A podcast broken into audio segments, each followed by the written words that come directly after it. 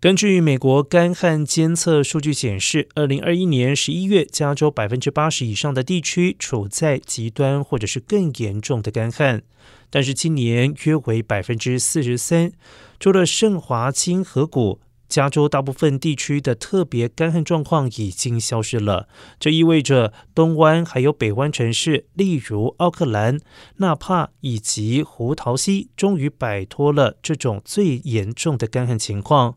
而加州沿海地区今年也有明显的改善，旧金山、洛杉矶以及大苏尔海岸线在最近的降雨之后，也迅速从极端降到严重的类别。虽然比起去年好，但是上个星期四公布的数据显示，加州仍然有约百分之三十八的地区处在特别干旱的状态。